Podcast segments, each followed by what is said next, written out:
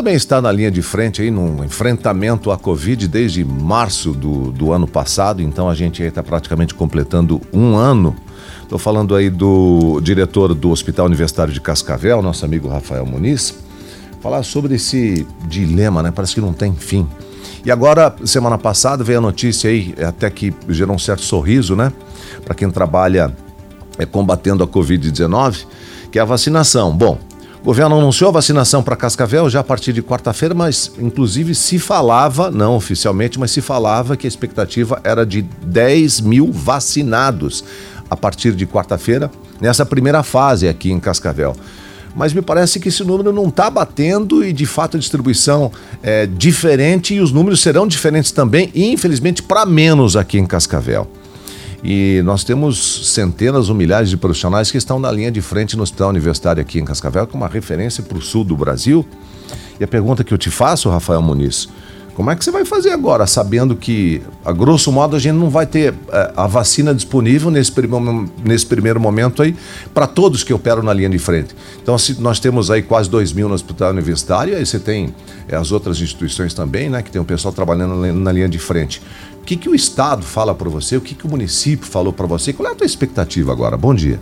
Bom dia, obrigado pelo espaço, primeiramente. A gente está aí já, o hospital é, enfrentando né, essa pandemia, como você disse, desde março, finalizando quase um ano de um trabalho extremamente intenso, desde a equipe que está na linha de frente, os servidores que atuam diretamente no Covid, quanto os demais servidores que fazem o hospital permanecer vivo para que todo mundo preste uma assistência adequada aos nossos pacientes.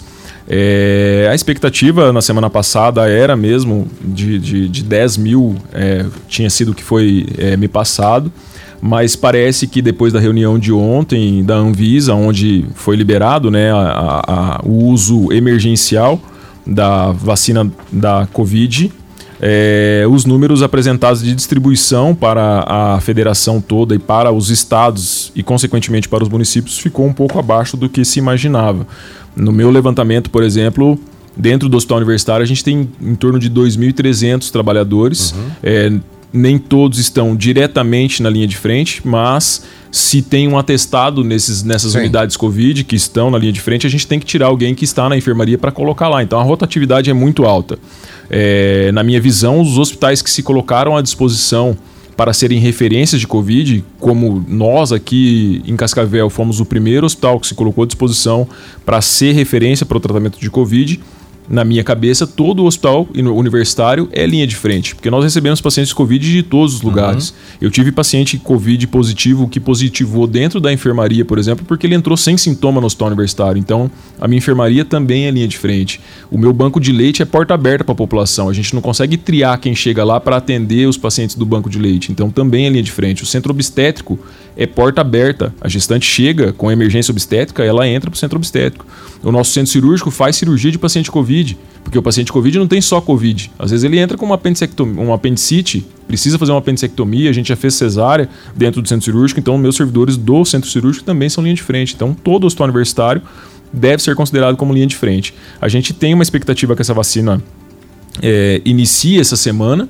É, pelos números que a gente observou, está aquém da necessidade, mas a gente espera também que a produção desses laboratórios. Dá para aproximar esses números aí nessa nova expectativa? Olha, me parece que o que eu estava vendo na, na, na, nas apresentações que o Paraná receberia 126, 130 mil doses distribuído entre os municípios, se for numa distribuição é, por número populacional, por exemplo, que vai. A, é, eles levantam trabalhadores da saúde, levantam aqueles idosos. A distribuição não é por, por macro-região? Hum, é, vai ser municipal, né? Ele vem para pra, as regionais, mas é descentralizado para o município.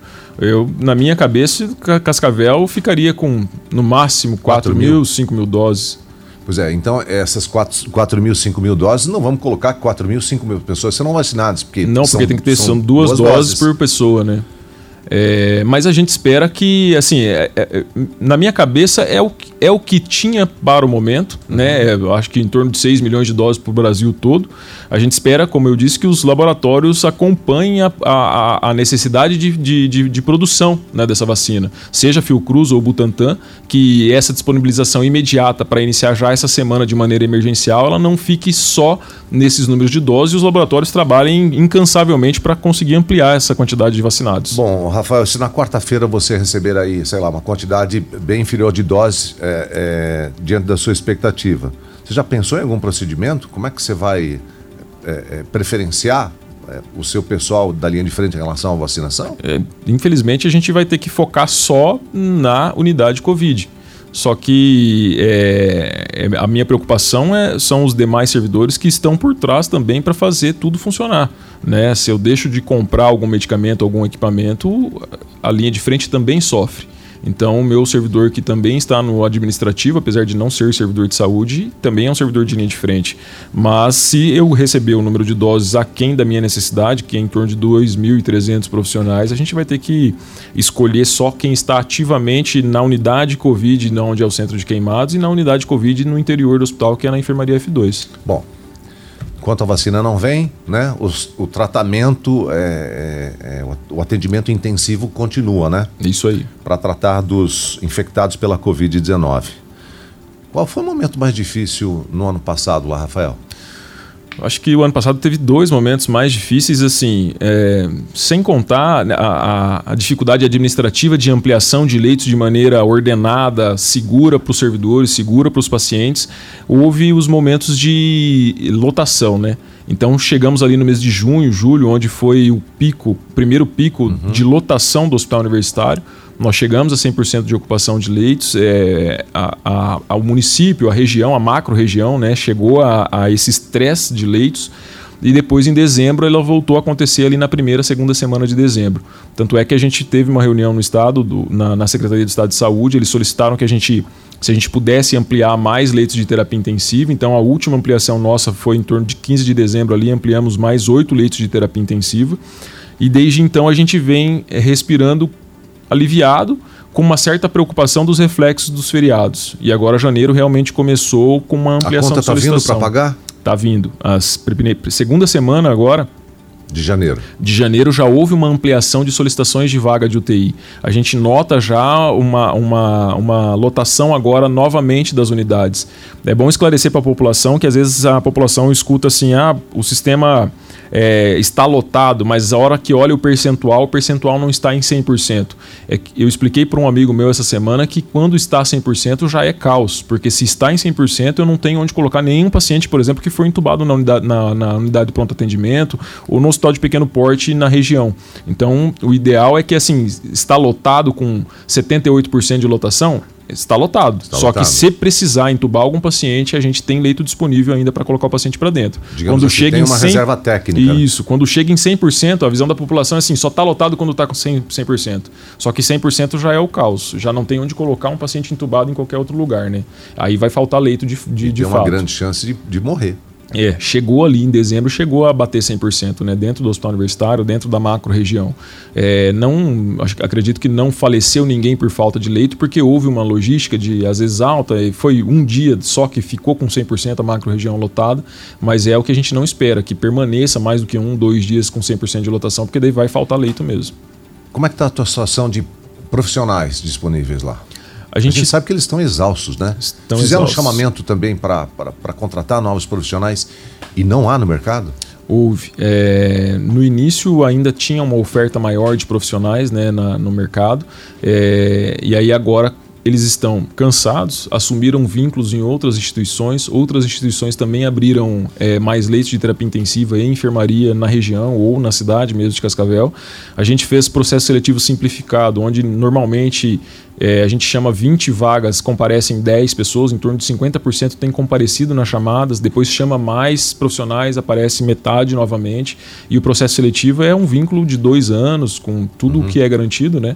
E mesmo assim a gente tem feito o chamamento público público, onde o vínculo é, ele se cadastra, é chamado para trabalhar e mesmo assim não tem suprido a nossa necessidade de vagas. De médicos, por exemplo, a gente precisou fazer um contrato com o Consamu, já faz oito meses que a gente está com esse contrato vigente, foi um contrato emergencial de fornecimento de mão de obra médica, porque eu já, o meu chamamento já não estava suprindo a minha necessidade de intensivistas para a nossa unidade de terapia intensiva e o Consamu forneceu então é, uma carga horária em torno de sete profissionais aí para conseguir suprir a nossa necessidade. Você tem o risco de colapsar a, a mão de obra de profissionais? Olha, se ocorrer um, uma alta taxa de infecção nesses profissionais e uma alta taxa de afastamento, coisa que aconteceu ali em dezembro, a gente teve um pouco de falta de, de servidores, tivemos que remanejar interna, internamente no hospital. É, se isso acontecer por um longo período, há risco de fazer um colapso.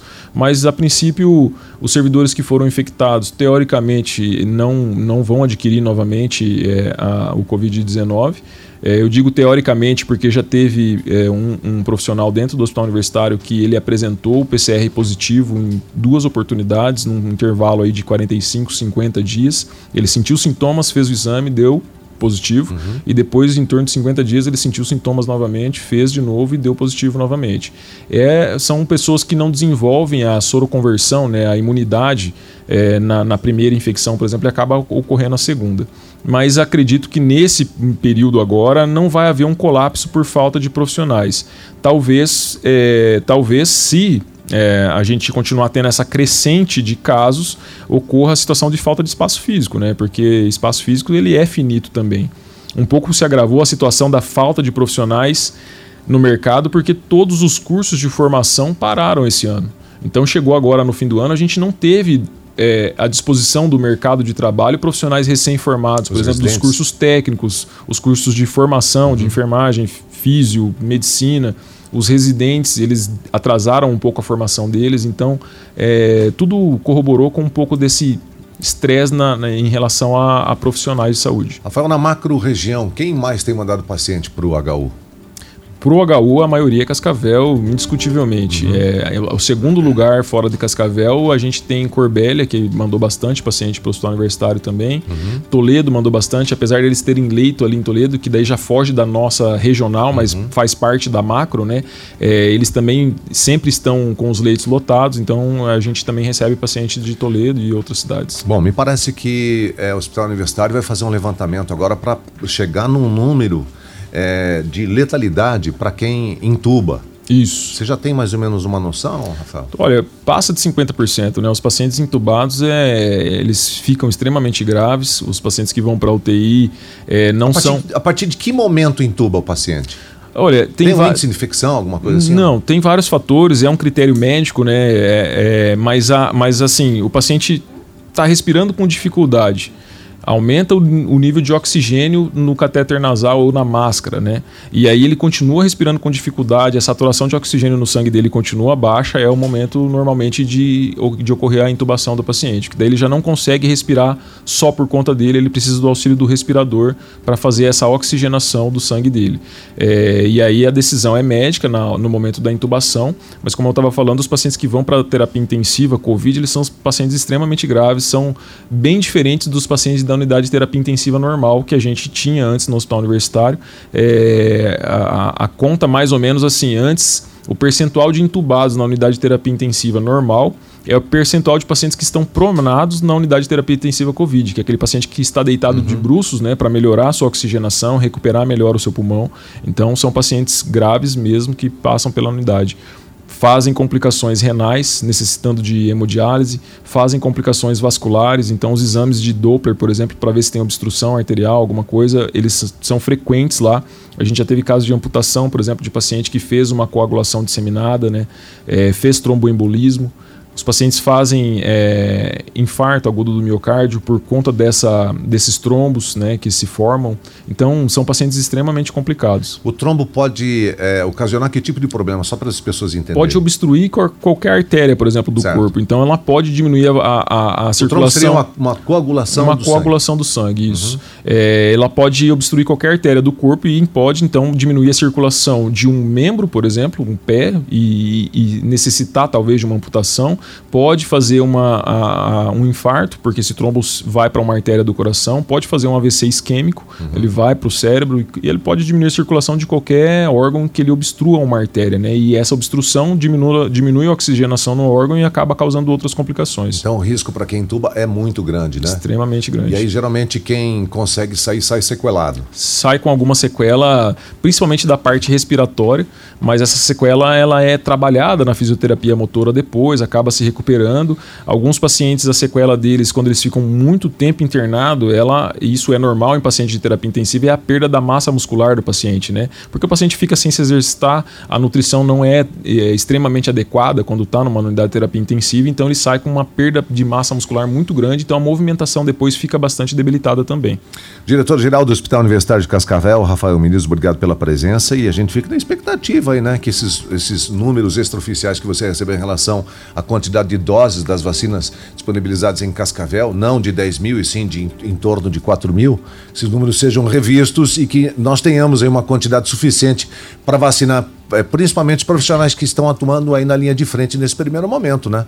Então a gente vai ficar na expectativa. É, Obrigado pelo espaço né, do Hospital Universitário, divulgar e, e, e falar sobre a doença para a população ficar bem esclarecida. E é o que a gente espera, é isso mesmo. Que assim, a, a, o número de doses que vem agora nesse primeiro momento, a gente vai fazer a divisão de uma maneira adequada, mas que os laboratórios consigam né, suprir a necessidade de vacinação, não só dos profissionais de saúde, mas de toda a população, para a gente passar esse período de tensão que nós tivemos aí de quase um ano aqui no Brasil, no, sofrendo com essa doença. É importante que, é, é, que a gente continue alertando as pessoas. Não brinquem brinquem com essa doença. Exatamente, porque ela não escolhe quem ela vai pegar e ela, e ela, ela, ela faz em um indivíduo igual ao outro, ela faz reações diferentes. Não importa se é muito velho, não importa se tem comorbidade. A gente já teve paciente novo que ficou extremamente grave e teve paciente velho que saiu bem da UTI. E aí o tratamento pro, é, que vem do profissional é uma incógnita, né? Você não sabe o que fazer. É isso aí. A gente trata os sintomas conforme eles aparecem, né? Então faça das tripas coração para não ter pra não que ser pegar. internado no HU. Exatamente. Máscara,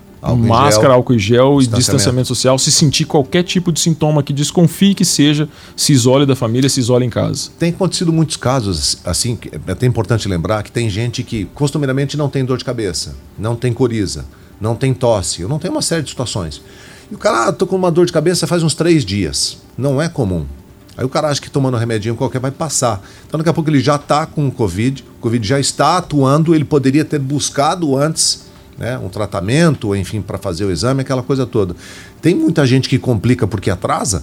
Muita gente. Complica porque atrasa, não, não avisa a família que está sentindo alguma coisa, não procura atendimento. Eu, por exemplo, não tive, é, não tive a doença, mas eu costumeiramente não tinha dor de cabeça, não tinha ardência nos olhos e teve um dia que eu senti, o meu olho ardeu um pouco mais, a cabeça doeu um pouco, eu fiz uma febre à noite, no outro dia eu não fui trabalhar por responsabilidade com os demais servidores. Então é, a gente não pode brincar com essa doença. Se sentir qualquer coisa que seja anormal no seu dia a dia, nessa parte respiratória, dor de cabeça, dor no corpo, febre, é, perda de paladar, perda de olfato, desconfie imediatamente, se isole e se qualquer sinal ou sintoma um pouco mais grave, procure atendimento. É, inclusive, nós temos aí um colega de trabalho, uh, ele estava com sintoma na quinta, na sexta, no sábado, uh, na, no domingo ele estava muito ruim, na segunda-feira ele buscou uma UPA, e daí na UPA disse que ele recebeu informação que iriam agendar o exame para ele. Para sexta-feira da mesma semana. Até lá o cara morreu. É, é que assim, o, o, agendamento do exame é diferente do tratamento, né? O tratamento sintomático da doença, é, ela tem que ocorrer assim que o, o, paciente apresentar sintomas. Mas o exame, ele tem um certo período para agendamento, porque ele, senão ele pode dar um falso negativo. É, o paciente começa o início dos sintomas, se no primeiro dia coletar exame, não vai pegar. Então é em torno de 5 a 7 dias depois do início do sintoma é a data certa para coletar o exame. Por isso acontece às vezes o agendamento. Mas isso não impede de entrar com uhum. os tratamentos sintomáticos. Né? Ah, o paciente está com dor, está com falta de ar. Falta de ar já precisa ficar, por exemplo, numa enfermaria, receber um oxigênio, observação, ver como é que está a saturação do sangue. Então o agendamento no exame não, não impede do paciente ser tratado. O Rafael Muniz, nós estamos é, com o Tiago Stefanello, que é o secretário de saúde, vai trazer informações sobre né, qual é a expectativa, a vacinação, como é que está o andamento para o início da vacinação aqui em Cascavel na quarta-feira. Tiago, bom dia. Bom dia, Ivan. Bom dia a todos os radiovintes da Tarobá FM. É uma semana de bastante satisfação, aonde teremos início a vacinação da Covid-19. Não nas proporções necessárias e esperadas, né, bem abaixo disso, mas é o início. É o início que nos dá ainda mais esperança. O próprio governador Ratinho Júnior já postou nas suas redes sociais que está a caminho de São Paulo. Ah, o Ministério da Saúde deve iniciar a logística para os estados no dia de hoje e os estados, consequentemente, dando essa vazão até os municípios e, é claro, Cascavel também recebendo a sua cota. Segundo é, as redes sociais do Ministério da Saúde, Paraná deverá estar recebendo aproximadamente 126 mil doses da vacina é, Coronavac do laboratório Sinovac numa proporção per capita, se isso for mantido é, pela CESA, Cascavel deverá estar recebendo aí aproximadamente 3.600 doses da vacina, o que daria para vacinar inicialmente é, uma é, 1,8 mil pessoas, né, 1.800 pessoas, uma vez que precisamos é, fornecer duas doses para cada é, pessoa vacinada. Então essa é a nossa expectativa, é um número bastante baixo, a Quen não, não suprirá nem é, os trabalhadores da saúde envolvidos na ala Covid, mas como eu disse, é o início, é a virada do jogo, precisamos confiar agora na velocidade de produção dos laboratórios e na chegada das vacinas também da AstraZeneca da Índia e assim nós possamos avançar cada dia mais.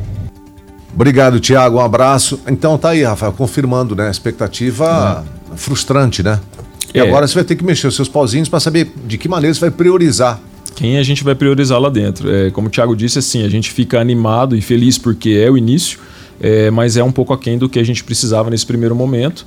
Esperamos que os laboratórios supram essa necessidade a nível estadual, a nível é, federal e que a gente consiga finalizar a vacinação dos servidores da saúde pelo menos até o fim de fevereiro para partir para o resto da população. Obrigado, Rafael. Um bom trabalho para você e um abraço caloroso, confortável e com, com, com um quê de agradecimento profundo a todos que estão na linha de frente do Hospital Universitário, tem feito um trabalho exemplar. Obrigado, Ivan. Obrigado, Tarobá, pelo espaço, pela divulgação do hospital e esclarecer a população sobre tudo. Um abraço.